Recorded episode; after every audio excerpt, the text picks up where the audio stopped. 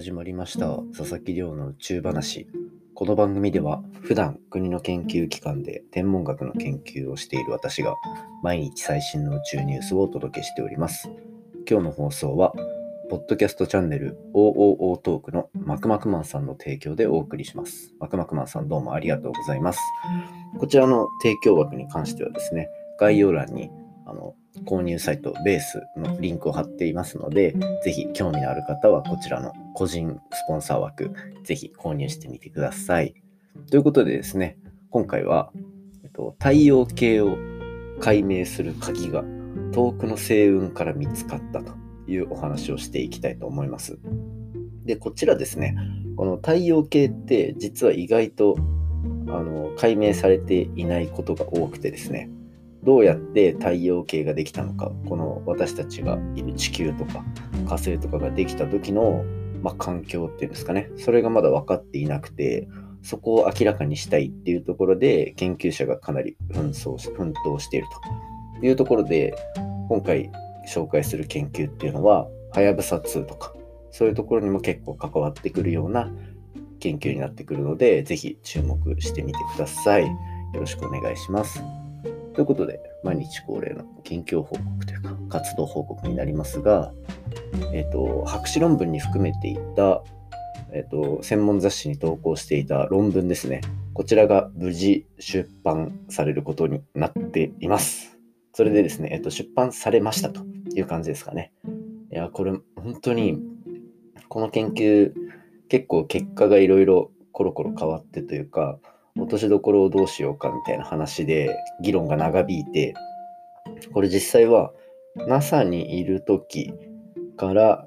こう進めていた研究の一つでもあったので、それがこう博士論文にも全部間に合って、無事、あの、なんか、受理はされていたんですね。論文雑誌の方に。ただ、最終構成みたいないろいろ済んで、まあ最終的に、こう、無事出版までたどり着いたというところでなんか非常に嬉しいですね。やっぱりこう世の中にこう全面的に出るっていうタイミングを迎えられたっていうのは本当に嬉しいことだと思ってます。で、まあこれで胸張って自分の著作物はこれだっていうのが言えるので、まあこれもまたどんどんあのいろんな方にですね、あの引用していただけるような論文としてご紹介できる日を楽しみにしてます。で、まあも出版されて世の中にオープンになった論文になったので、あのこちらのポッドキャストチャンネルの方でも、あのまあ、NASA の頃から温めていた秘蔵庫みたいな、こちらの研究はですね、紹介していきたいと思ってますので、まあ、おいおいですね、あの、まあ、ネタもいろいろあるので、皆さんに伝えていきたい宇宙ネタも。なので、まあ、自分の研究についても、そのうち、まあ、明日とかになるかもしれないですけど、やあの紹介していきたいと思いますので、楽しみにしておいていただけると嬉しいです。いや、なんか、本当にこれが出版されたので完全に終わったなっていうところですごくスッキリしてます。なので今日はゆっくり寝れそうです。はい。で、そちらの論文自体が読めるようにする手続きっていうのは明日しようと思ってますので、まあ、またその詳細については明日のポッドキャストで紹介しようかなと思ってます。それでは、早速本題に入っていきましょうか。今日の本題は太陽系のスタートですね。太陽系の始まりを解明する手がかりが見つかったかもというお話をしていきたいと思います。で、今回紹介したい研究の結果ですね、この私たちがいる結果、太陽系っていうのはどういうふうにできてきたのかというか、その太陽系ができる時の状況っていうのは実は未だに分かっていないんですね。その太陽太陽ができてその周りにま惑星系がポンポンポンってこうできてきたわけなんですけどじゃあどういう状況であの惑星ができてどうやって進化してきたのか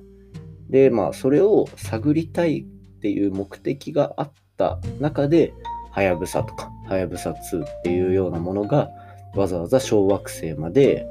あの物質を取りに行って持って帰ってくるようなことをしてるんですね。で、なんでこのようなことをするのかっていうと、まあ、地球の中にはその情報っていうのが、まあ、綺麗な形で残っていないというところが、まあ、課題として残ってしまうんですよ。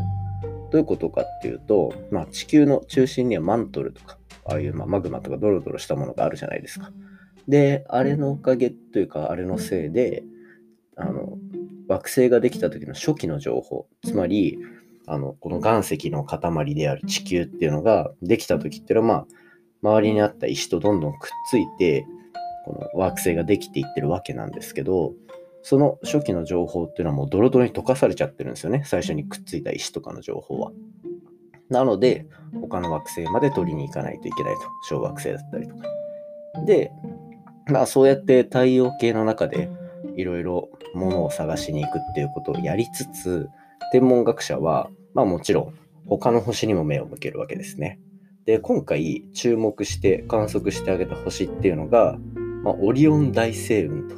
呼ばれる、まあ、オリオン座の、オリオン座って冬の空で今でも見えると思うんですけど、あの冬の空に3つ星がポンポンポンって並んでいてそれの周りをなんか4つの星が囲んでいるみたいな状況のやつですね。であれの真ん中の3つポンポンポンってある星のこう中心を見てあげると見つかるのがこのオリオン大星雲と呼ばれるものです。でその星雲の中に星ができる今まさにできて惑星系を作ろうとしているっていうような天体があるんですよ。でその天体を詳しく調査してあげた結果ですねその惑星ができる中心の部分にアルミニウムから出てる光っていうのが検出されたっていうのが今回の研究の大きな結果ですね。つまり他の惑星ができようとした時に他の惑星ができそうなタイミングでその場所にアルミニウムが存在していたっていうのが今回新たに明らかになりました。で、これ何がすごいのかっていうと、実はたあの地球、太陽系の中のこの私たちの地球ですね、のとかができる時の一番最初にできるその固体の物質っていうので認識されてるのが、一つがアルミニウムなんですね。つまり、太陽系で最初に惑星を作る時に含まれた物質であるアルミニウムが他の星でも同じように存在していたっていうのが今回の結果から分かった。つまり、まあ太陽系がなんかすごい特別な星であるとか、そういうことではなくて、やっぱり同じように他の星でもアルミニウムを含んだ惑星っていうのをどんどん作ろうとしているような状況が観測から分かったみたいなんですね。で、これなんだ、なんかアルミニウムってなんかピンとこないじゃんっていう方いると思うんですけど、これ結構面白くて、地球のその、さっき言ったみたいに真ん中にはマントルがあって、それの周りにまあなんか地殻みたいな、地球のなんか川みたいな、川っていうのも変ですね。なんていうんだろう、まあマグマの外側の地表みたいな、なちうん、まあ、マグマが固まってできたその周りの地面の一番最初みたいな部分ですね。で、そこに、まあ、ものすごい量の、ものすごい量っていうか、そのアルミニウムっていうのが含まれている。つまり、あの地球のその古い情報が含まれているその地面の中にもアルミニウムっていうのは実際に見つかっていて、で、このアルミニウム、実は皆さんすごい目にしたことがあると思うんですよ。何かというと、サファイアとかルビーとかっていうところも実はあれ、アルミニウムなんですね。あの正確なことを言うと、酸化アルミニウム、酸素がくっついたアルミニウムが、まあ、昔あの地球のその岩石を作るときにギュッて固まってできたというものが酸化アルミニウムっていう物質があり、その中に鉄とかチタンとか混ざってできた結晶がサファイア。あの青く光るサファイアですね。で、そこにクロムって呼ばれるまた別の物質が含まれると赤色のあのルビーになる。っていうような感じで、こう、アルミニウムってピンとこないかもしれないですけど、地球の中で見つかる宝石は実はあれアルミニウムでできてるんですね。